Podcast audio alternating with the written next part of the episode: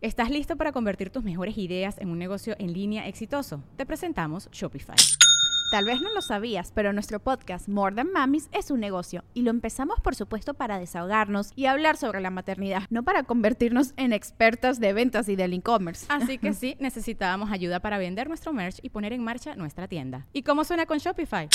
Llegó otra venta. Shopify es la plataforma de comercio que está revolucionando millones de negocios en todo el mundo. Ya seas un emprendedor desde tu casa o desde donde sea, Shopify es la única herramienta que necesitas para iniciar, administrar y hacer crecer tu negocio sin dificultades. Con Shopify puedo gestionar pedidos, envíos y pagos desde cualquier lugar, brindándote toda la información y estadísticas de tus ventas al detalle. Regístrate para un periodo de prueba con tan solo un dólar al mes en shopify.com barra sonoro, todo en minúsculas.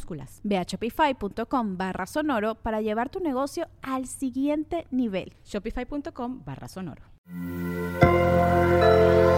Sonoro.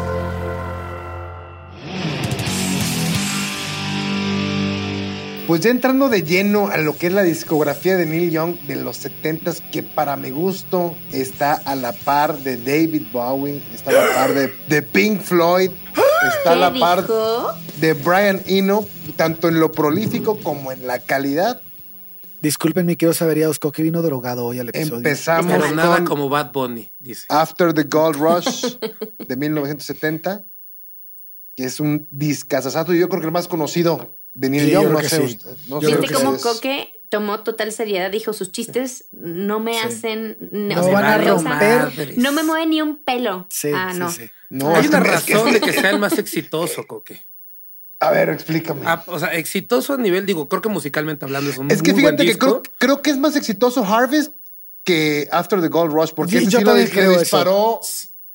Sí, pero es este, el primero que le pega así de duro y pues realmente es después de todo el paso con Crosby, Stills, Nash and Young, después del disco de Deja Vu, que fue Que todavía un salió en el mega 70, sí. madrazo, sí. salió justo Sí, en el to- 70, pero un poquito antes, fue un mega madrazo y eso fue lo que le da la fuerza a Neil Young en comparación con el disco el, el Neil Young y Everybody Knows This Is Nowhere, creo que eso fue como que lo que fue lo que hizo el boom de- del, del primer gran disco de Neil Young. A mí me llama la atención que se mandaban al diablo todo el mundo, pero siguen grabando juntos, güey. O sea, es impresionante, regresó A ver, a tocar con esa- Que una 15 cosa es veces, güey. chamba. Una cosa es chamba. Sí, hay que separar lo personal de la Oye, chamba. es que- ¿no? Exacto, No, no, pero es que la chamba no funciona. O sea, bueno, funcionaban con el resultado, pero en el proceso del trabajo no funcionaban.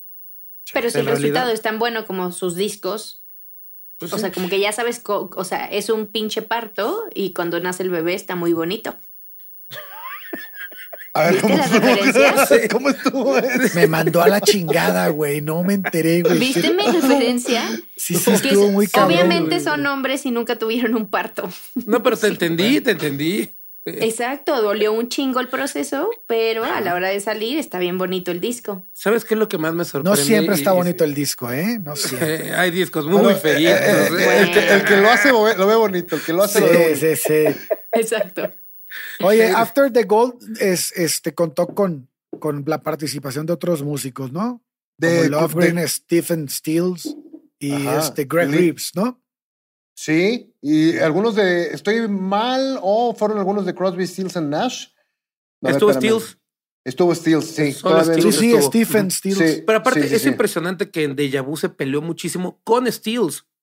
Sí, ah, sea, cabrón, ¿por sí, qué, sí. güey? Terminaban, eh, eh, mientras grababan el Deja Vu, se, pues, ah, güey, se odiaban entre ellos. Y entonces ¿Algún de motivo en particular Young- o solamente Pues, ¿Egos? hoy me cagas? Ajá, hoy me cagas. Yo creo que esa, esa va a ser la respuesta. Y Hoy después, estoy en en, drogas el, y me cagas. en el mismo año decide eh, Neil Young hacer su disco solitario y decide invitar a Stills. Pero también hay, hay una realidad que el mejor disco, y, y se atribuye que la, que la mejor época de Crosby, Stills y Nash es durante el paso de Young ahí. Entonces, creo que siempre tuvieron muy buena relación musicalmente. Creo que una, una creativamente admiración, admiración mutua, ¿no? Yo creo que era una admiración es un mutua. pinche amor-odio impresionante. O sea, todavía en el 2010 volvieron a tocar juntos, güey. O sea, estamos hablando de 40 años después de, de, de odiarse y mandarse a la chingada todos los días. Por el 76 sacaron un disco que se llama este, Young y Stills, se llama Long May You Run, si no recuerdo mal, y qué bárbaro. Run. Ajá. Oigan, pero no nos adelantemos tanto. En After the Gold también hay que decir que fue el primer gran éxito que tuvieron. güey.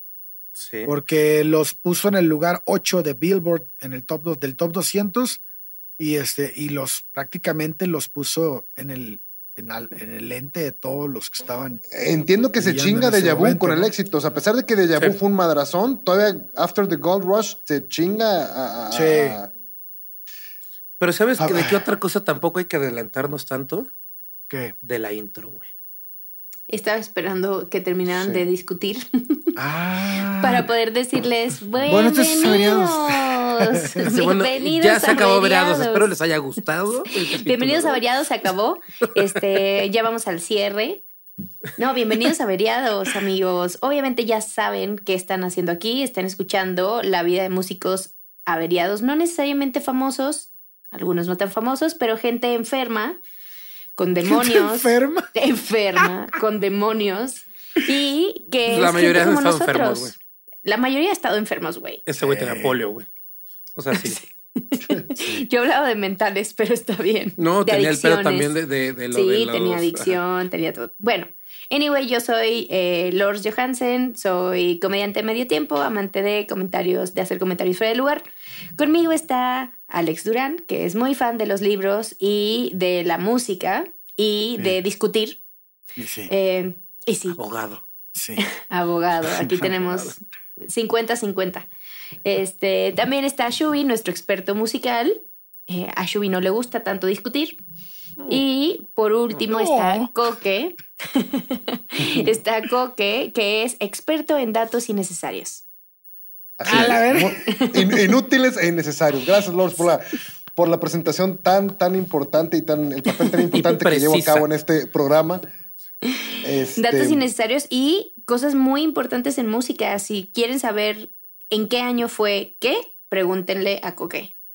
Está sí, cabrón. tengo En la Wikipedia musical. en sí. Sí, güey, ¿qué pedo? No, no, su disco salió el 6 de julio, no el 7. a las 3 de la tarde Sí, a las 3 de la tarde, de 1979, ¿no? De Tengo, 76. tengo ese toque, tengo ese toque. Sí me gusta de to- todo así, este, cronológicamente, este, ordenado. Qué bueno que tienes una memoria que te lo permita, güey. Sí. Yo así de que a qué hora le di de comer a mi hijo, a las 2 o a las 6. Ah, no, pero no me preguntes lo que hice ayer.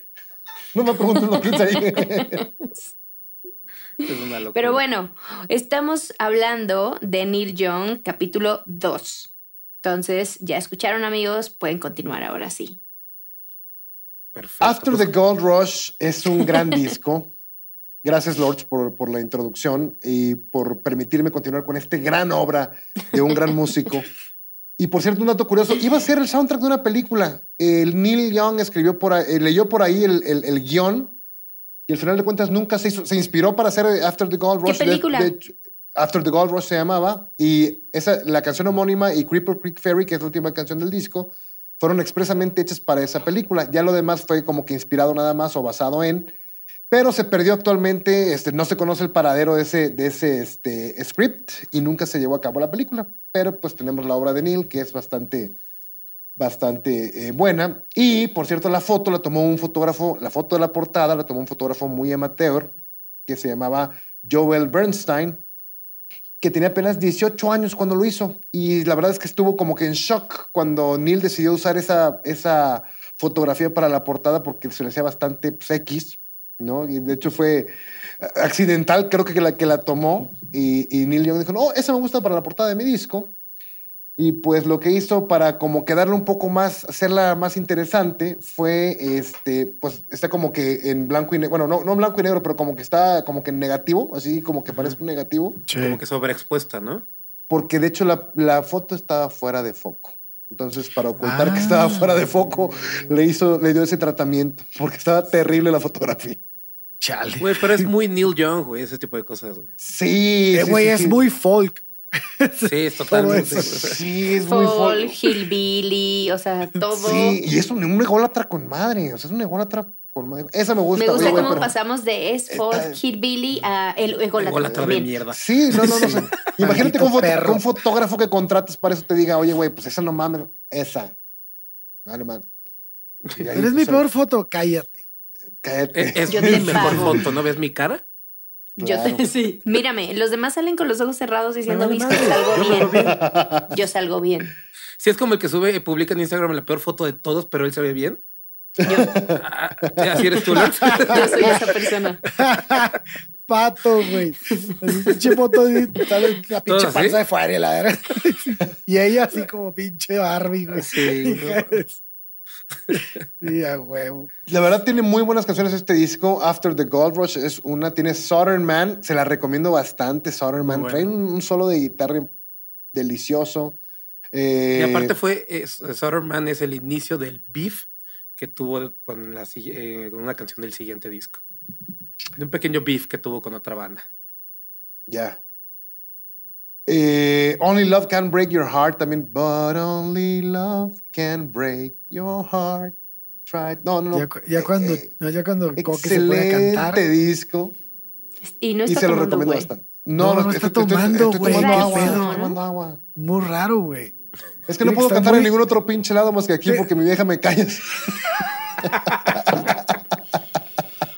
Tampoco puedes cantar aquí. Chale. Pero ¿Quién te dijo- ¿Quién te dijo que aquí podías, cabrón? Como que, puedes lo- como cantar. que el oído contrato. con como que el oído femenino no, no, nomás no, no, no me no, no, no lo lleno, no me tampoco disfruto. puedes cantar aquí y puedes platicar, pero no cantar no es un karaoke. No es, no es un caracoque. Caracoque. Y bueno, Bueno, decía Chubi que en, en amigos- Harvest pasa. Ah, Pero esperen, ¿qué estaba pasando? ¿Sabemos qué estaba pasando en la vida de este hombre en esta época? Más allá de alcohol, drogas y mujeres. apenas empieza a pegar y es en, el- en donde yo sé que en el siguiente disco es cuando ya tiene y se compra Pajote de en. California su ranchito. Pero ese, ese, ese su ranchito no se lo deja un disco de él, se lo deja Deja Vu. La, la- ¿Ah, sí? la- sí. el ¿Pero en qué año estamos aquí? En el 1970. Porque justo 73 para- o 70 en punto. 70 en punto. en punto. Ok, ok. Sí, eh, 70 de hecho, el rachito Las lo compra 12 justo seis del meses. ese- AM del A las- 70. el 23 de octubre, así 23 de julio. Aquí se compra su rancho, ok. Ajá. Pero, ¿qué pedo ¿Y, con su y- rancho? y el rancho qué? Ajá. Pues es un Ah, bueno. que se compró hacia la verga.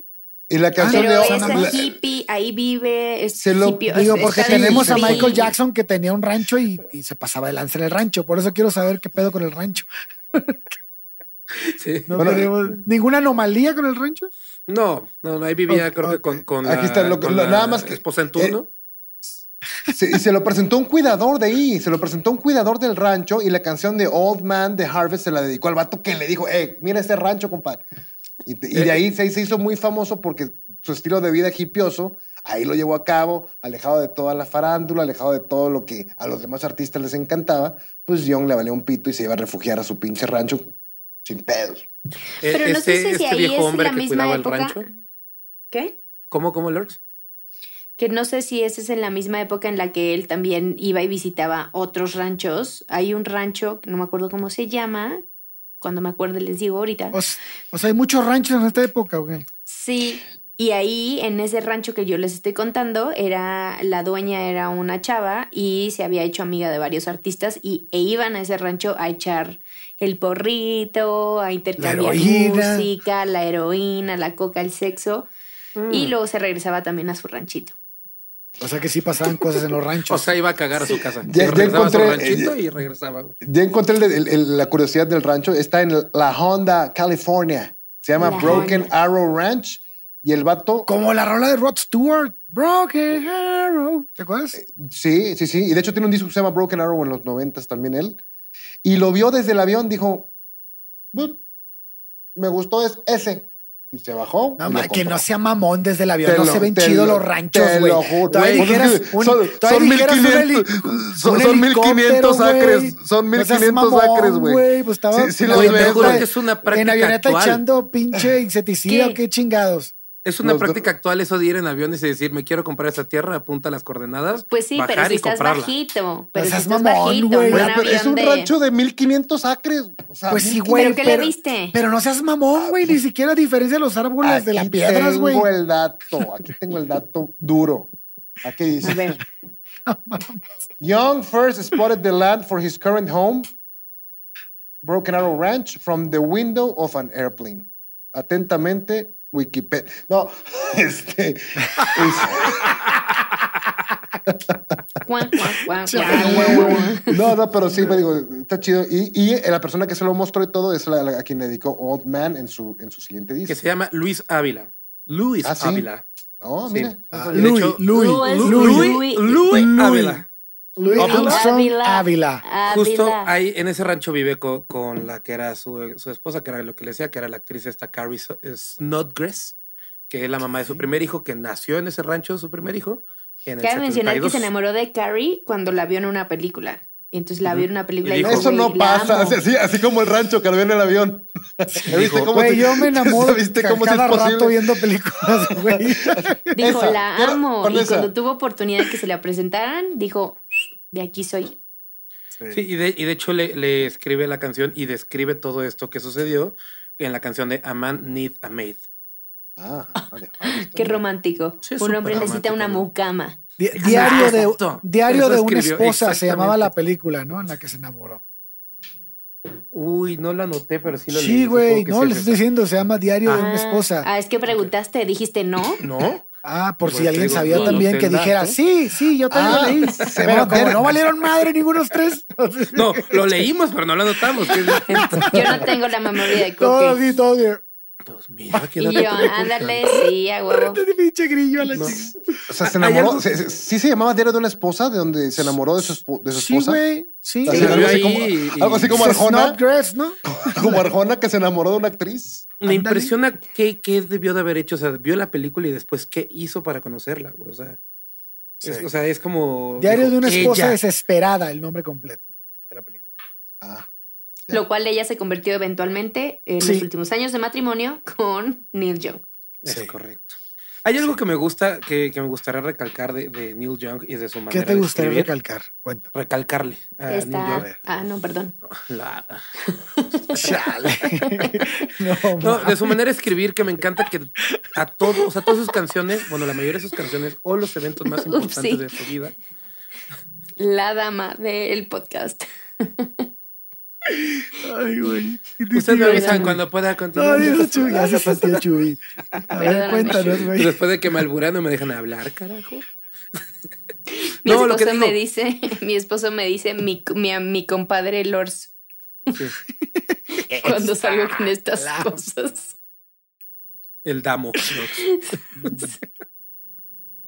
A ver, y luego Continúa. Bueno, después de la exclamación de la princesa, este, susurró la condesa. Dale. Lo- eh, me gusta mucho que de los eventos como más importantes o cosas que, que cosas y los eventos más importantes de su vida, siempre hay una canción que puede describir exactamente lo que sentía. Cosa que Ah. mu- a muchos de los discos que él fue haciendo al pasar de los años se convirtieron demasiado oscuros porque se metían con temas muy densos de, la- de lo que realmente le estaba pasando, ¿no?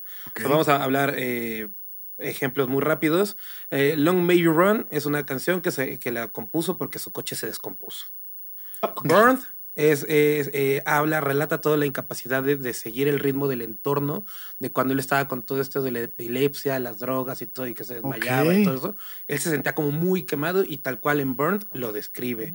Eh, Old Man, pues hablando del de, cuidador de rancho, eh, A Man Need a Maid, de, de su esposa, y de lo que les hablaba de, de las cuestiones ya como más, más darks, una canción que se llama The Needle and the Damage Done, es una canción que le escribe a, hablando sobre la adicción de la heroína, que la presenta justo en el programa de Cash.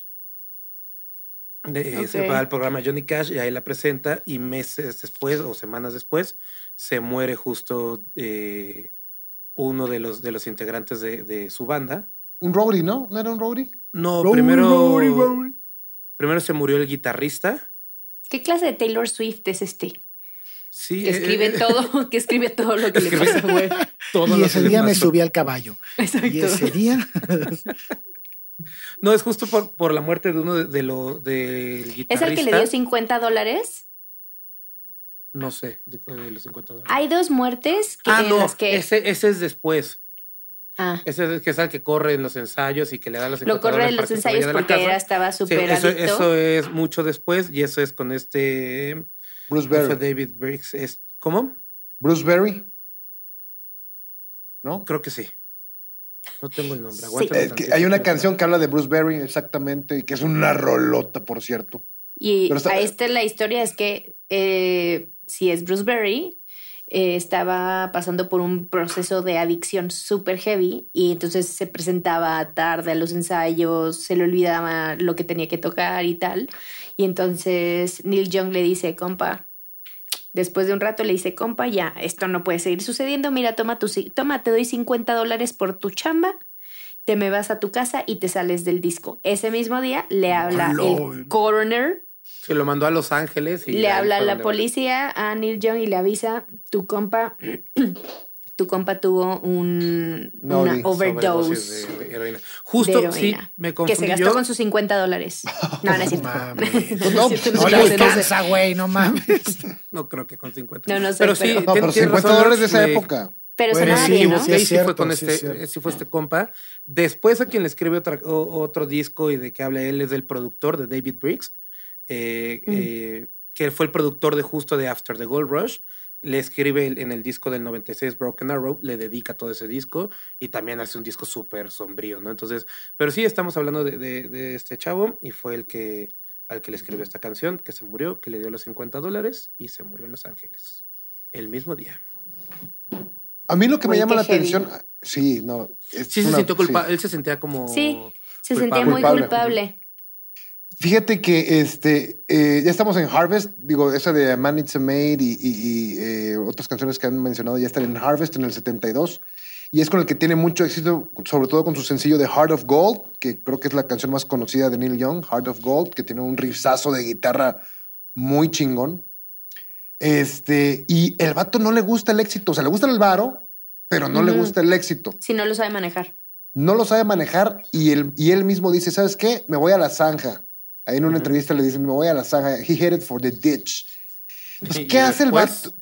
¿Y qué- pero qué- me llama la atención qué hace el vato que va a un- dar conciertos y el vato está, es todo el mundo, Heart of Gold, sí, este, Old Man, este, Southern Man o lo que sea. El vato se avienta un set list de puras rolas desconocidas en vivo. Se aventó todo, ni un, no, no tocó ni un solo, ni una sola canción que hubiera Y un publicado. éxito. Ni, ni siquiera que hubiera publicado, puras canciones que eran como demos o algo así. Y de hecho se graba, y yo me enteré de esta leyenda urbana así como que en los noventas o algo así. Se grabó, pero siempre nada más se, se editó en acetato. Y afortunadamente ahora que volvieron de moda, pues está, nunca estuvo en CD y yo pues tenía mi colección de Neil Young y me faltaba, me faltaba ese y logré conseguir este disco que se llama Time Fades Away, que es un disco en vivo con canciones solamente este, eh, completamente desconocidas y es un discazazazo. Se considera ese el primer disco después de que Neil Young decide irse a la zanja ante tal éxito que tuvo con, con Harvest y con After the Gold ¿A qué te refieres ¿Sabías con la que ese zanja? disco Es que, es que él, él es, está bien catalogado. ese es O bien sea, como al hoyo, güey, ¿no? Y se le llama The Ditch Trilogy. O sea, me quiero eh, esconder y todo esto y no quiero ser, o sea, Ah, como es que poner- está catalogado. Bueno, él dijo que ese era, había sido su peor disco. O sea, Sí. de ahí es como son tres ¿Ese discos. que está en vivo? Harvest, no Sí. Harvest. No, no, el que dijo que ¿O ese fue su peor disco fue el de Time Fades Ah, Away. Time, Time Fades Away. Ah, ok, ya. Él dijo Ese que fue su peor dijo. disco y son tres discos que no lograron con mucha fama. De hecho, el siguiente que graba es Tonight's. Night. No, Tonight's the Night es el que Ah. graba. La disquera decide como que pararlo porque pues no estaba como muy fuerte el disco. Y Ajá. entonces de ahí al mismo tiempo graba On the Beach y sacan primero On the Beach. On the Y después saca Tonight's the Night, que es- justo son la trilogía de la zanja, que es Times Fade Away, eh, On the Beach y Times, Times the Night. Pero también esta Journey Through the Past es el que nunca publicaron, güey. Que no lo publicó. Eh, oficialmente. Era, era un soundtrack, ¿no? Ese, ese no era Sí, un pero ese no lo quiso publicar y fue justo después de Times Fade Away. Es el, el, este, o sea, tiene varios como, como tropiezos, pero también su estado de No. ánimo no estaba de lo mejor, güey. También tenía la voz puteada en esa gira, güey. No, acaba de sacar, de hecho, en el 2018 un disco que se llamaba Hitchhiker, que lo iba a sacar en el 76 y no, no lo voy a sacar, no, no, que no, siempre no. Y lo guardó 40 años, cabrón, y lo sacó, lo acaba de publicar. Güey, ¿qué o pedo sea, con este artista tan prolífico? Güey, fue- es, es muy parecido a Bob Dylan. Bob Dylan hizo, hizo un chingo eso, güey. Hay Chingos, discos que chingos, apenas, chingos, güey. que apenas Apenas acaban de salir, Ajá. Que Y nunca los habían sacado, güey. Y te voy a ser sincero, puede que te gusten o no, pero todos tienen una rola, un arreglo, Fuerte. algo que fuerte. O sea, Sí, sí, es cierto. aunque sí. Justo Corsario, luego- lo que comentabas que en el tour no pudo cantar. De hecho, le tuvo que llamar a Crosby y a Nash para que en diferentes ocasiones le echaran Ahí fue la donde mano se con chingó. Ajá, exactamente, güey. Que muchos lo, lo- lo adjudican también a la muerte de, de Danny Whitten, que él estaba como muy, muy perdido en el. Pero que se habrá pedo. metido en el alcohol y en las drogas y pues se la puteó o qué? Pues ¿O a qué se no, bueno, en, en- en la de, en el de Tonight's the Night, que como bien dice Chubi, se grabaron, se grabó antes incluso que On the Beach. Ajá. El vato estaba bien, en- bien cocainómano, güey. De hecho, en la portada dicen que, o sea, hay una, eh, una anécdota de que el vato no dejaba de rechinarse así los dientes en el pinche. en el- Madres, güey, cuánta coca se en el- metió, güey. En el, en el conciertillo que era- lo grabó prácticamente en vivo. Este güey le encantaba, le mamaba grabarse en vivo y de repente más adelante te grababa la versión de estudio y la versión en vivo de la misma rola. O sea, no, no entiendo por qué mezclaba ese pedo, güey. pero bueno. Tonight's the Night es prácticamente grabado en vivo y el vato hasta en la portada se ve así el vato así. Con la pinche mames. quejada. ¿Cuánta cocaína se Como metió? pinche Rottweiler. Aferrado. Con la mandíbula trabada. Chale, qué mal pedo, güey. Con la mandíbula trabada, güey. No, no, no. Y es un discazo. Y de hecho, ahí, en ese Tonight's the Night sale la canción de, que le dedica a Bruce Berry, que se llama Tonight's the Night. Y empieza, Bruce Berry was a working man. He used to load that Econoline van. Perdón, pero es alu- aludiendo a la anécdota de Lords. Yo sé que me tengo prohibido cantar. Pero, Pero valía la es- pena en esta ocasión. Y no, no, Pero no. me la jugué, me la jugué. Bien Además, el registro, el registro que alcanzó Coque en esta canción, arriba y abajo, estuvo fenomenal. Claro. Bien Espectacular. Lo-. Tonight's the night. Turururun. Durán, ya le diste. Tonight's the night. Tu, tu, tu, turun. Dice, Ponle, ponle, ponle mute, Chuy, ponle mute. Chubi, lo, voy, edítalo, lo voy a ir borrando. eh, eh, edítalo, decir, ponle es que marca, por ponle derechos de autor no se puede. No, no, no. Edítalo, güey, y mete la voz original, güey. Así cuando está cantando. Ah, de- de- de- de- déjame, déjame, ahorita te arreglo. Y le hago flex time para que se vea perfecta. ¿no? Ah, Te apuesto que canto mejor que Neil Young, güey. Te lo apuesto, güey. Sí puede ser, güey. Oigan, a ver, les voy a contar un chismecito justo ahí de lo, lo que les Uy, comentaba chismecito, Harvest. me encanta. Con lo de. After the Gold Rush. En After the Gold Rush saca Southern Man y en Harvest saca Alabama, que son dos canciones que son una crítica muy fuerte. Es, ajá, justo, vamos. Es, es una crítica bastante fuerte a la. A la sí, es un rolón, pero esos vatos. Híjole, bueno, ahorita les voy a dar mi. A ver, a ¿No ver, es la, que sale, ¿Es la que sale en Forest? No, pero es, no, es que. Es que son canciones distintas. Sí, Alabama. Sweet Home Alabama es una canción de, de Lynyrd Skinner que, que es una, justo es una respuesta a la canción de Alabama de Neil Young que sale en Harvest, Mm. la cual, eh, tal cual en Southern Man habla directo de, de- de la esclavitud y de un güey que, que está esclavizando a los negros. Y, y en Alabama está criticando al Estado y tal cual pregunta como, güey, ¿qué pedo, Alabama? ¿Por qué no han hecho algo, no? O sea, ¿por qué no dejas que, la- que los demás... Fue un canto de protesta Ajá, muy que los de demás unidos te, te echen la mano, ¿no? O sea, ¿por qué no te unes a todo el movimiento? Sí. Eh, a Lynyrd Skinner no le gustó este, este momento porque aparte la canción sale justo cuando empieza el tema de la segregación y todo ese rollo. Entonces, eh, Lynyrd Skinner saca justo la canción de Sweet Home Alabama, donde a diestra y siniestra eh, mencionan a Neil Young, tal cual, ¿no? Eh, dice, bueno, escuchamos eh, al señor Young cantar sobre ella, hablando sobre Alabama. Bueno, escuchamos al viejo Neil eh, ponerla abajo. Bueno, esperamos que Neil Young recuerde que un hombre del sur no necesita... don't need him around anyway, que no lo necesita aquí nada, este, nunca más, ¿no? Entonces, es, esta canción realmente es una respuesta en contra, en contra de Neil Young y la cual habla de las cosas bonitas que tiene Sweet Home Alabama. Pero si tú ves videos de, de Lynyrd Skinner tocando esta canción, se convierte como en un himno de blancos eh, a favor de Alabama, como queriendo tapar que no pasó lo que pasó, ¿no? O sea, yo entiendo, es como lo que les decía eh, hace varios capítulos, no porque está en un libro quiere decir que es algo fidedigno o algo hecho de buena fe o muchas cosas más. Y creo que también muchas veces nosotros pecamos que, que pensamos que todos los cantantes o los músicos tienen como esa obligación de protesta. Y pues bueno, hay muchas canciones que en realidad están haciendo una protesta, pero bajo los, bajo los movimientos incorrectos, ¿no? Entonces, a mí al final, Sweet Home Alabama se me hace una canción, nunca había, le había puesto atención a la letra, nunca había entendido el beef. La canción es súper pegajosa y me gusta, pero sí siento que termina siendo como un himno blanco en contra, como queriendo olvidar lo que realmente pasó en esos estados. Entonces, ¿Qué pues, pasó? Oye, pero yo- yo- Para yo te los que no saben. ¿Qué, qué, qué es la ¿Qué segregación? ¿Qué, qué, qué, ay, ¿Qué es de negro? algodón? ¿Qué es eso? Pues yo te tengo un ¿Qué es un chismecito. negro? Yo tengo un chismecito de tu chismecito, Chubi. A ver, cuéntame Ah. ese chismecito. A ver, a ver. A Dicen espérame. por ahí que la rivalidad entre Neil Young y, y Leonard Skinner eh, fue nada más exa- fue exagerada por los medios. Ok. Que en realidad hay Eran una mutua admiración. De hecho, en el disco de 1977 de Leonard Skinner, Street Survivors, eh, su cantante Ronnie Van Sant, en paz descanse, Sí. eh, trae una ¿O playera no? de trae una playera de Neil Young. No, sí, ese güey sí, sí se mató. ese te lo No, sí, pero puede en un no estar accidente de avión, descargado. creo. ¿no? Ah, Se mató la media banda en un accidente de avión. Eh, trae, trae una playera de Neil Young en la portada del disco y Neil Young ha interpretado en varias ocasiones en vivo eh, la canción de Sweet Home Alabama. Entonces es como algo así como los Stones con los Beatles de la rivalidad exagerada y todo esto. sí. Cuando en realidad Sí, solo querían tu- como cuando todo el mundo quería tu dinero, lo único que querían era tu dinero, ¿no? Entonces, Exacto.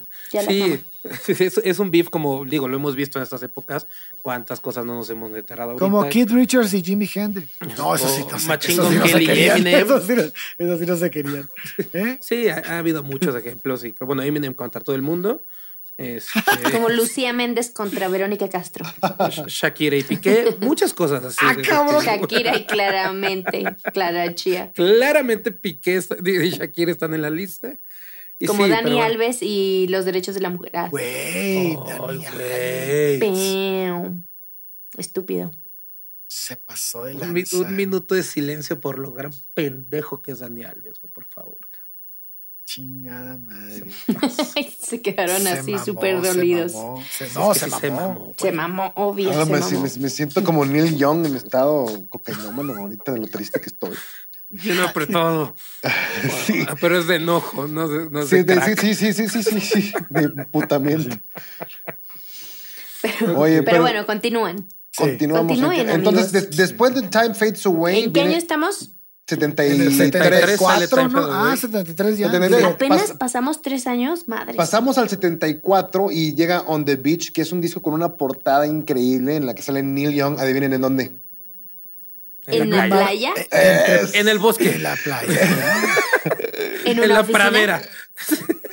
En una montaña de coca. no es arena, no es arena, güey. Con chingo de inyecciones. Era Cancún, era Cancún, perdón. Era Ah, Cancún. Cancún. Con chingo de agujas. Y sale con una sombrilla, dos sillitas. eh, y dos agujas. su- con los las botitas por un lado y un La quijada trabada. Una Un cuchara. No se ve porque está como a 50 metros el vato, ¿Un foco? pero probablemente la tenía así. Y un Cadillac enterrado. ¿Un Y un, qué? un Cadillac enterrado. Y nada más sale así como que la cajuela. Y con un periódico también así como que enterradón ahí que dice el senador Buckley le pide a Nixon su renuncia. Es cuando ya Neil Young empieza a hacer ciertas este, manifestaciones políticas y el disco está tan, no sé, güey. O sea, hace cuenta que eh, en la época, ¿cómo te lo puedo poner ahorita, güey? Cuando vas al pinche café, güey, y te ponen un pinche bossa nova así, ta, ta, tara, ta, ta, ta, así como, es un disco tan suavecito, tan sutil, güey. Te estás así co- como para... Para la playa. ¿Para qué, güey? Ok, nos van a demonetizar este pinche episodio. sí o sí. Ah, sí, no, no, es que aparte ya no puedes fumar ni, ni, ni tabaco, cabrón. No te preocupes, le pongo un emoji enorme en su cara. eso. Está súper rico la canción Y, donde... y, y, y vemos la edición de Chuy y un pinche porro así enorme. Porque yo estaba bien marihuano editándolo. Todo oído. Ah, Era un porro, bueno, una cara feliz. Oye, y eh, la canción On the Beach ha sido cobereada por Tom York, que también se ha aventado un cover magnífico de esa canción. Viene también uno que se llama Revolution Blues, en donde habla de- es que, aparte, querías recomendar a Manson para una disquera, te mandan al pito, pasa todo este pedo de la chica, y todavía haces una canción donde dice que I hear that Laurel Canyon is full of famous, famous stars, but I hate them worse than lepers, and I will kill them in their cars. Aludiendo a los asesinatos de, de, de- Tate y todos estos. Y todavía, ahí vas otra vez. O sea, yo a veces no entiendo qué pasaba por la cabeza de Neil. O sea, eh, no, es algo, un tema sensible. Creo que digo, realmente está muy. Sí está molesto, como- está molesto. Sí, no, no, no, es que, es, es que de repente estoy, oye, cabrón, ya la cagaste con eso, y ya deja el tema en paz, ya, ya pasaron cuatro años, ya. No, hay, Yo hablé con vez. él y le dije, deja de estar chingando, güey. Sí, cabrón, no, no mames. Espero que Pero- revientas de pendejo, Nir. No, Qué pues imagínate, yo, yo, yo creo que ni se daba cuenta, como Bowie, ¿verdad? Que, que ni se dio cuenta que grabó ese disco de la cocaína que se metió el vato. Con ese Sí. dato, güey. Es increíble. Hasta los ojos de camión de color. Ah, no, ya quedamos con que no le de color. Hasta trae un ojo chiquito y uno grande, una pupila Hasta se le dilató la pupila. y uno- Se veía así. Pero sí, está muy bueno el disco. también. Eh, Para mí, la mejor época de Neil Young es la trilogía de la zanja. Eh, fue malinterpretada, no fue comprendida, no les gustó a muchos. eh, fue un- prácticamente un suicidio comercial. ¿Por qué crees que no la- le gustó a muchos? No sé. O sea, ¿por qué? ¿Qué- cuál crees que Eh, fue eh, no era el, momento, el eh, sonido eh, acostumbrado eh, de Neil Young. De, ajá. Cambió Y mucho el estilo. Cambió mucho el estilo. sombríos. Sí, sí, sí, sí, sí. Eso sí. Es como que estás en un barecito cito, y el pinche vato está bien tocando un blues bien cabrón, güey, pero cero producción, güey, cero, cero. o es sea, como Natalia Lafourcade con su primer disco y con su segundo de Bossa Nova. No lo he escuchado, pero. Y después creo. con música jazz mexicano, güey. El primero fue Super Pop y luego sacó su disco Un Nova. pato. Ah, el, el, el, la del pato es. No me acuerdo si es el segundo del la del 2000. pato, güey. Ya, Por eso en el Sí. 2000 ese fue su disco debut de puro Ajá. pop. ya. Y luego de repente sacó su música real, güey, ¿no? Sí. La que, Sí. la que sí le gustaba hacer. No el pop ese. El pop fermata, dices tú. Sí, pues sí, güey, pero parecía, parecía pop Televisa, güey. El primer Cállate, disco. en esa época bien que la andabas cantando. A mí no me gustaba. Pero la andabas cantando ahí. Claro Sí ha que mejorado. no, güey. En el Natalia 2000. Lafourcade sí Bueno. ha mejorado bastante. Después de la Pero- trilogía de la zanja, ¿qué vino, mi querido Coque? Vino un disco que se llama, es este, donde viene de Hurricane, se llama eh, Stars and Bars, este, no, estoy mal. No, es Rose Never Sleep, ¿no? Suma Ah, American ah, Star and no. Bars y Rust Never Leave. Son Sí, del sí. 76 del 79. Así es. No, es que vinieron un chingo, o sea, también estuvo ahí Coming Home en el 78, que es un disco ya, ya más ordinario, ya un rock, folk, country, más comercialones, ¿sí? Porque como que no le gustó mucho la disquera este pedo, y ya saca esta- estos discos ya más eh, pues, comunes, más como con su sonido. Ok. Y, y, eh, el- por ejemplo, el Ross Never Sleeps, la mitad es en vivo, la mitad es en estudio. Y después saca otro disco en vivo, el mismo 79, cabrón. Dices tú, pinche Neil, qué pedo. Ya entendí que te gusta sacar discos en vivo, güey. Pero qué pedo, güey. Yo prefiero mil veces los discos en vivo, ¿eh? Híjole. Neil Young también. Yo a Neil sí, Young le gusta digo, tu comentario. Yo sí. O sea, si están bien grabados, claro que prefiero en vivo. El feeling de en vivo me. me- ¿Y, me y no tenemos algún chismecito de su vida en esta época? Ay, la otra chismosa. No. A ver, ¿qué hizo en esa época? Además de Oye, oye, per- perdón, Chubi, me brinqué, me brinqué, perdón. Después de Tonight's Night viene Suma, que es un Pues disco sí. que, que, que habla de, de- Tiene la canción de Cortés de Killer, que habla de, de la construcción de las pirámides acá en, de nuestros paisanos. Y está, esa canción está con madrísima también. O sea, chequenla, chequenla unos solos. Aquí tenemos un fan. Sí. Luego viene este American Stars and Bars, que es un poquito ya un, un- un country más, muy country está ese disco, igual que Comes Time. Y Ross Never Sleeps, en donde viene My, My, Hey, Hey, que es de donde Kurt Cobain sacó Saca su, frase. su frase famosa en la nota suicida, que dice De hecho, "It's better se- to se- burn out than to fade away. Exacto. Y viene la versión acústica y la versión eléctrica en ese disco. Que es como el intro y el outro. Y el en vivo. Y, y- y- ah, y- y- y son en vivo, Y ¿eh? cantando Son- en su son- baño. son- Y el en vivo en ukulele. sí. Y una con saxofón. De hecho, a este disco se, se le atribuye parte del sonido del grunge. Yo me puse a escucharlo justo como para sacar, porque yo no puedo, o sea, no conozco toda la, toda la discografía de Neil Young, entonces yo digo, güey, Neil Young, grunge, el inicio del grunge, pues no creo, ¿no? Entonces me puse a escuchar justo estos discos que son Rose Never Sleep y Freedom.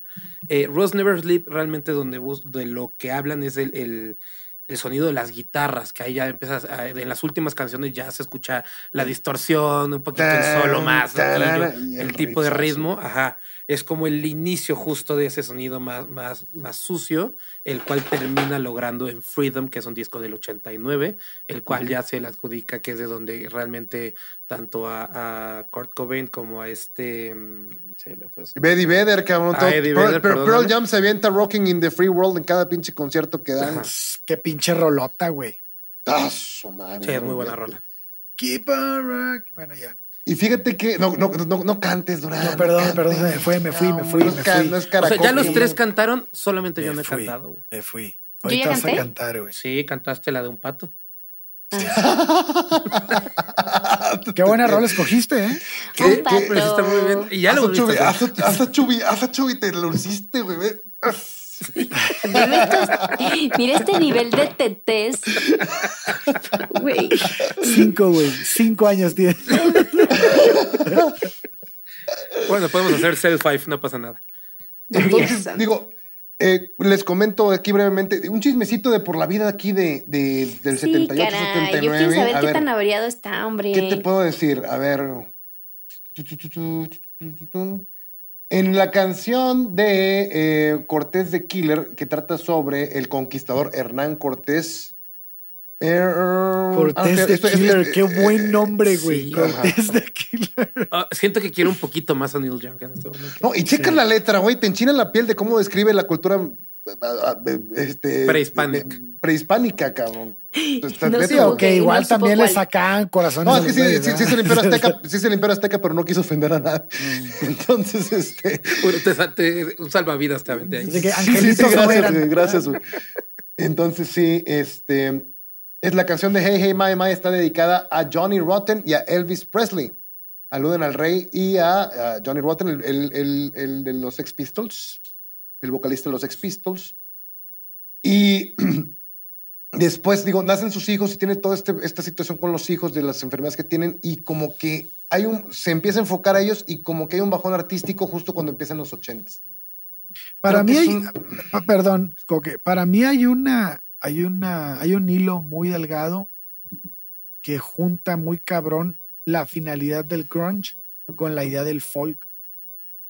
¿No? Porque, por- sí, sí me, sí, sí me da como que sí siento que por ahí puede tener la conexión de por qué este güey fue el precursor del grunge El padrino. el padrino del grunge, perdón, este, y es por el canto de protesta, güey. O sea, el grunge Claro. en sí mismo era una protesta y este güey era lo que hacía. Entonces, como que que lo haya que lo haya llevado hacia ese lado se me hace bastante lógico. Está bien interesante el punto porque el, lo que hablamos de, de, de Kurt Cobain, por ejemplo, fue cómo empezó y cómo él quería salirse del, del, del concepto general, ¿no? Que finalmente el grunge era eso para él, ¿no? Salirse de la caja. Fíjate, fíjate que coincido contigo y no. A ver, Por- a ver. porque el folk siento que era un canto de protesta por el bien común y el grunge creo que protestaba Sí, más, mucho más individual. ¿A totalmente. qué, a qué voy? Sí, sí, sí, no sé si Sí, va a llegar mi mensaje. sí, este, y otra cosa que también considero este, que se diferencia ahí en esto es en que eh, precisamente ya se me fue la idea. Ya se me fue la idea. Ah, se me fue la idea. Córtale, Chubi, córtale. Pero bueno, este. pum. Si quieres, se te me puedo fue- complementar se, me, algo un se me poquito. fue la idea. No sí, lo pero- cortes. pero no fue lo un plan- No, cortes. no, claro No no. lo cortes por puñetas. Por su high five de hace rato. Ay, se me fue la idea. Este, pero Ahora sí sí, ponle este, un gallo ahí. Más individual, más individual el, el- el- el- la- Es la- como la- si fuera Ah, sí, local ah, sí, y el otro fuera como universal. No, no, no. Bueno, y, como y- global. y- y- y lo triste o, o- o la concatenación o la conexión que encuentro yo es de que pues la generación de los, de los boomers cantando la protesta está común y los efectos que, sur- que surtió en la generación de los groncheros que son los hijos de los boomers que no recibí ¿no? exactamente. ¿No? Es la, ahí la, la- la conexión que encuentro, ¿no? O sea, sabes que tú andas Pero- cantando por un Pero país ¿no mejor crees, que. ¿no crees que la razón por la que en el grunge la protesta era más individual que colectiva tiene que ver más con el momento histórico, güey? Bueno, definitivo. pero Porque el folk, en el folk no tenías, no tenías que salirte de esa caja porque el folk mismo era salirte de la caja, güey. Sí. O del folk, eh, todos los que hacían folk estaban, estaban tocando otra cosa más que, por ejemplo, no era el, el blues, el, el rock and roll, nada de eso. Estaban tocando una música que ya se había quedado atrás, güey, que venían arrastrando. Entonces, para mí sí tiene un chingo de, de, de conexión, cabrón. En muchos puntos se unen, que otros no, obviamente, por el momento histórico. No, no, claro, claro. No, y, sa- y sabes que yo siempre he dicho que los 60 y los 90 están íntimamente relacionados musicalmente, porque de hecho Si te pones a pensar en las bandas grunge de los 90, yo creo que esto ya lo había mencionado, no me acuerdo si ya lo he mencionado antes, pero puedes identificar a los grandes artistas de los 60 en las bandas de los 90, en las bandas groncheras de los 90. Por ejemplo, escuchas a Blind Melon y es Janis. Joplin, güey. Es Janis Joplin, güey. Sí, Es- bueno. sí, o sea, muy hippioso. Janis Eh, Joplin eh, fue el no, brinco, güey. No, sí, claro, pero, o sea, la música es el grunge hippiosón, vamos a llamarlo así, Sí. estilo Janis, ¿no? Este, escuchas a Pearl Jam y pues no sé, te puedes, eh, Led Zeppelin por los riffs que manejaban. Escuchas a Soundgarden y encuentras un Black Sabbath. Sí. Escuchas a Nirvana y encuentras un, un punk de, de, de, no sé, de, de los Stooges. Stooges de los 60. güey. ¿Sí? Entonces sí siento que es como que una repetición, o sea, es, dicen que cada 25, 30 años es cuando está el cambio generacional, ¿no? Este, eh, y exactamente ahí, te lo juro, Pon atención a las bandas grunge y vas a encontrar la influencia directa de los 60. Y sí, pues chingo de folk, todo ese pedo, pues sí. Fue en los 60 cuando por el momento histórico se, se consolidó, ¿no? Sí. Sí. Ese cambio generacional a mí me lo explicaron Ven, mucho con, estos con moda. datos innecesarios sí, sí suman. Sí, sí sirven. a mí me- justo esa parte de la- del cambio generacional me lo explicaron con la moda, ¿no? Es que, ¿por qué la moda va regresando? Porque tú de chiquito estás viendo a, a cómo se vistan en la tele, cómo esto y demás, pero tú no tienes poder adquisitivo para comprarte la ropa que tú quieres usar. Entonces, cuando ya estás grande, te compras la ropa que tú quieres utilizar, pero ¿qué pasa? Es la que te gustaba hace 20 años. O sea, que sigue siendo como dentro de esa misma, esa misma a mí me línea. mama la Entonces, ropa de por eso empieza a, 60s. re- empieza a regresar todo, todo por, por el hecho de que ahora sí tus gustos tú te los puedes pagar y los puedes comprar. Eso hace sentido. Sí. Por cierto, y en la eh, música es lo mismo. Ahora que tú estás tocando, estás tocando lo que escuchabas cuando era chico. Esta- Claro, porque crecimos escuchando lo que escuchaban nuestros padres, güey. Al final, ¿no? ¿Qué dijo? No. Otra vez dijo esta, güey. A la- Es la segunda, estás es el es segundo que gol dijo, que me mete, está- güey. estás tocando lo que quieres tocar. Está. Oigan, hablando de eh, esta protesta, hay algo que ¿Cuántos- me gustaría mencionar, un tema como más actual, para poner en contexto el hecho de que Neil Young sigue, sigue vivo y sigue haciendo ese tipo de cosas. En el 2006 sacó un disco que se llama Living with the War, que, que realmente está dedicado al 100% a mentarle la madre a Bush por, Ok. por la política exterior que tiene Estados Unidos en ese momento. La guerra. Con Ah, por la lo guerra de de la- Irak. Por la Sí. guerra de Irak. Justo este, él Justo lo menciona- publicó, lo publicó después de haber pedido la nacionalidad. No, no, el tema de la nacionalidad fue con Trump. Sí. Él menciona. Hubiera eh, estado eh, de huevos que hubiera pasado. eso. Hay una canción que justo, que justo habla Let's, Let's impeach the president, donde culpa directamente a Bush de haberle mentido a, pues a su pueblo para poder meter, para poder iniciar una guerra, un conflicto armado, ¿no? Él en algún, en algún momento habló este, sobre un senador de Illinois que era la esperanza para Estados Unidos, con un nombre que tal vez le suena a algunos, tal vez no, llamado Barack Obama.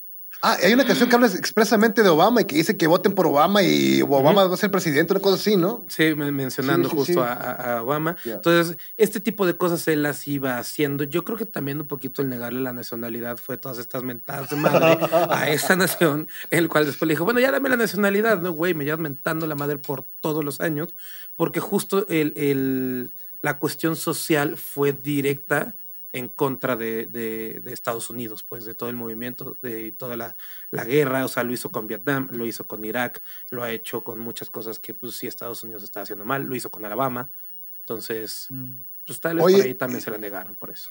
Oye, Shubi, y yo también digo, ya, ya iba, iba eh, eh, este, un dato similar a lo que mencionas. En los ochentas, Young viene como que con un bajón de, de- de, vamos a llamarle, de, de calidad. Pero como quiera, cambia de disquera a Geffen, si mal no recuerdo. Este, y saca varios discos en los ochentas. Los primeros dos son eh, todavía como country, folk, rock y todo. Pero el, el disco del 82 que se llama Trans es, es electrónico, cabrón. Saca un disco electrónico. Es la primera vez que escucho a alguien este, el, eh, el vocoder y el mentado sonidito, la vocecita esa de Daft Punk, de... Sí, sí, sí. sí. ¿Cantaste la canción? ¿Cantaste la canción? De Mario Bros? Sí, creo que sí. La de Mario Bros. Fue lo que me acordé. Eso es, con un vocoder. Con un vocoder. Y yo, espera un segundo, esa la ubico perfecto. Un momento. ¿Es de Neil no, pues entonces soy fan. Pinches japoneses siempre me mintieron. Ah. Esa es la mejor de Neil Young.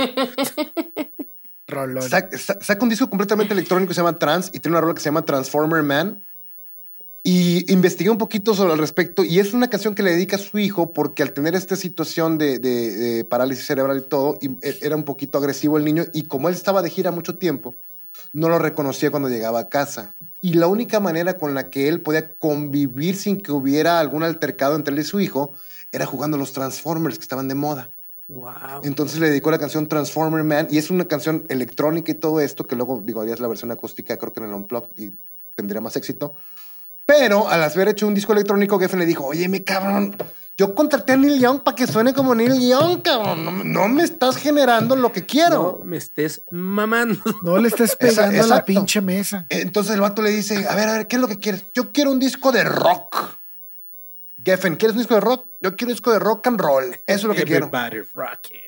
Y sacó Everybody's Rocking en el 83 y el vato se engominó el cabello, se puso su pinche traje tipo Elvis O sea, el güey era una pinche rocola. Y el Es- vato empezó a sacar canciones tipo rock and roll de los chingazo. 50. Dijo, ¿quieres uno de rock and roll? Sí, de los 50, puto. Entonces empezó a sacar... Güey, yo sí hubiera sido, yo sí hubiera sido el manager que estaba chingando cada año. No, quiero uno de pinche reggae. Oye, a ver, ¿has escuchado el A ver, le norteño voy a pegar a todo el mundo, güey. Ahora es uno de jazz. Sí, cabrón, o sea, y Betty Lou got a new pair of, of shoes, Betty Lou, ah, uh, ah, uh, ah. Amigos, O sea, yo no de quiero los ser- 50. Perdón, yo no quiero ser esa persona, pero ya nos queda poco tiempo. Así que No. Ya, ya voy a concluir. necesitamos ir cerrando. En, en- en Tenemos los 10 bueno, minutos, mi querido. Ya viste, Coque. Coque, deja de cantar, cabrón. Ok. ¿Ves? Y luego en los 80 digo, sac- revive otra vez su carrera con Freedom, como ya dijo Chubi, que es un discazo prácticamente con la estrellita. Güey, si pudieras editarlo cuando canta con la, ponerlo como con estrellita de Mario Bros, estaría de Y este saca en los finales de los 80 saca Freedom, que es un discazo prácticamente con el que pues el grunge adquiere un- una mayor fuerza. Ya existían bandas gruncheras, pero todavía no encontraban el éxito. Y en los no- en 80, 90 y 95 todo se dedica al grunge. De hecho, en el 95 saca un disco con Pearl Jam de banda de backup, pero no- por cuestiones contractual- contractuales no podían mencionarse ahí ni a los integrantes ni nada. Y, y se llama Mirror Ball y está muy bueno También. Se va de tour con ellos, ¿no? De hecho. se, sí, se va de tour con ellos también, pero pues en el anonimato. O sea, no pueden mencionar para nada que era De hecho, ese, año lo, lo incluye en el Salón de la Fama. Eh, y, y- y Eddie, Eddie Eddie Vedder la lo, induce Ajá. al Salón A de la las Fama. drogas. Ah, no, perdón. Sí. No, yo creo que fue al revés. Y digo, y ya está tan consolidado el vato en los 2000 y todo que se dedica a sacar discos de protesta así de, de, de contra Bush, contra lo, en el 2000 y tanto sacó contra sea, era un cagapalo el güey, Monsanto. más estaba Sí, güey, cagapalo. cagapalo, güey. Cagapalo. Saca un disco que se llama Chrome Dreams, que quiso sacar en los 70s y por ahí de 2006 saca un disco que se llama Chrome Dreams y todo, y trae una pinche rola con un pinche sax chingón, güey, de 17 minutos. Quiero sacar una rola de 17 minutos. Y, es, y se repite y se repite y se repite, pero todos son como que pa- pasajes este, de, de protesta y todo el pedo. Y ca- caga y caga el palo. Lo Oye, de Coque. Monsanto también lo criticó. Hay un disco que, o una grabación de un concierto que creo que son 35 minutos de feedbacks. ¿Sabes Ah, es el de Ark, Wild Ark. Saca un, es- son dos discos en uno y el primero es el concierto y el otro, el otro disco es completamente sonidos de feedback de la guitarra, pura distorsión, puro, puro estática, puro de O sea, era un Padrísimo, suena cagapalo, güey. padrísimo. Era un sí, Oigan, güey. oigan, oigan, buenísimo, todo buenísimo, pero Lorx, haz algo. Bueno, O sea- entonces. sí, qué poca. ¿Por qué qué todavía manera tenemos de siete minutos? No, dijo Lorx que ya. No. No, yo Dije estoy viendo el reloj, estamos en 10 52 minutos. con Ah, 50. entonces chingo a mi jefa, perdón. Sí, justo en este momento se van a cumplir los 53 minutos. Entonces, aprovecho Ok. rápido. Eh, justo con, con, eh, con el disco que les comentaba en el 2006, la- eh, Living with the algo. en el, eh, se va de tour con Crosby, Stills, Nash y, bueno, y él mismo. Y en ese, en ese momento hizo un documental del tour, con, y- pero no utilizó un seudónimo que se llama Bernard Shake. No, es que, y es algo que quería comentar. De repente empezó a hacer un chingo de, de se, ah, bueno, y en no sé qué año hizo un tour con, con Crosby y con Stills, o digo, con Nash. Eh, iban a empezar de tour y después de la tercera fecha dijo, no, no puedo estar pensando en el pasado, ya cancelen todo el tour, tengo que pensar para lo de enfrente. No sé. Yo también con Buffalo, nota. con Buffalo Sí, Springfield se unió con los Buffalo para tocar y de repente, no, ya no conclu o sea, no concluía los tours como que, no sé si es bipolar, le daba hueva. Sí dijo en no algún sé momento, si yo me dedicara a, a tocar todo pasado, lo de mi pasado, no podría terminaría jamás y no podría avanzar. Sí, justo, eh, ajá, es tal cual lo que, lo que Pues es dijo que y fue sí tiene justo. muchos discos, güey. Eso lo dijo con el, con, eh, con el tour de, de Crosby y, Nash, el cual pues no terminó y le valió madres. Pero bueno, él sacó, también fue cineasta, hizo un documental del tour que hizo en el 2006 bajo el seudónimo de Bernard Shaky. Shaky, Ok. shaky. Algo que quieras comentar de lo último que, que nos falte. Oye, eh, en- en un- hay un disco que dicen que es del peorcito que hizo, que se llama Are You Passionate, que lo sacó como por 2003. Y viene una canción que se llama Let's Roll. 2002. Esta canción trata del avión. ¿Se acuerdan de los atentados del 2001 que uno falló? Mm, Sí. Que no, el que cayó en no- el Pentágono. Que, que- que- ah, no, el del no bosque, el del bosque. Eh, que el cayó en el bosque, que, que no creo que, Que, no llegó que porque a los la- pasajeros se, par- se pararon a agarrarse a putazos. Le Esa- dedica esa 2011, canción ¿no? a le, ellos. le dedica esa canción a Dos- ellos y habla de la situación Sí, en el avión. 2011, sí, es No, 2011. Do- es 2001. 2001. El atentado fue 2001. Ah, Fue no, el sí, 11 es cierto, de fue el septiembre del 11 de 2001. septiembre de 2001. Ajá, por eso Ah, es, eh, Tienes razón, 9/11. tienes razón. Yo estaba en prepa, güey, sí es cierto. Sí, fue en el Sí. 2001, También. el 11 de septiembre, y justo sí le dedica, una canción se la dedica a todas las víctimas y otra canción se la dedica especialmente a, la- a- a las de ese avión. A los pasajeros que Dice- se y levantaron el, en el- armas. el- el coro dice, time is running out, let's roll. Y dice, let's roll for freedom, let's roll for love. We're going after Satan on the wings of this dove. Let's roll for the truth, let's not, let's roll for our children. Grow up fearful in their youth. No, una cosa así, o sea, no sé, Muy pero bien. Pues, Lord, muy- con esto Pues que amigos, sí, con esto creo que ya podemos cerrar. Ok. Este, entonces, ¿con qué se quedan en cortito? Con Por que era un favor, cagapalo. ¿con qué? con la canción de Mario Bros. en vocoder. No, yo, yo la verdad es que disfruté eh, mucho este, platicarles de uno de mis artistas favoritos. Es un, para mí es uno de mis ídolos. Eh, le recomiendo mucho que la trilogía de The Ditch, de- del 73 al 75, eh, escúchenlo. Eh, agarren un disco random, pónganlo y van a encontrar algo que les guste, se los puedo asegurar. Denle un cáliz. Vale. Eh, Shubi, ¿con qué te quedas? con cómo nos contó toda su vida a través de sus canciones y cómo le fue encontrando espacio a eso, a contar lo que él vivía y creo que está súper cool. Creo que es algo que el inglés te permite hacer, no sé por qué siempre lo he sentido de esa manera. Creo que en, espa- creo que español no puedes sentarte a contar de, de lo hermoso. No, que porque esto es, o sea, suenas como Arjona, güey. No, no puedes Y yo apenas iba a decir, Arjona nos ha demostrado que como Fernando efectivamente no se puede. Sí, Entonces claro. creo que, que aprovecha. Nicho justo esas- Hinojosa.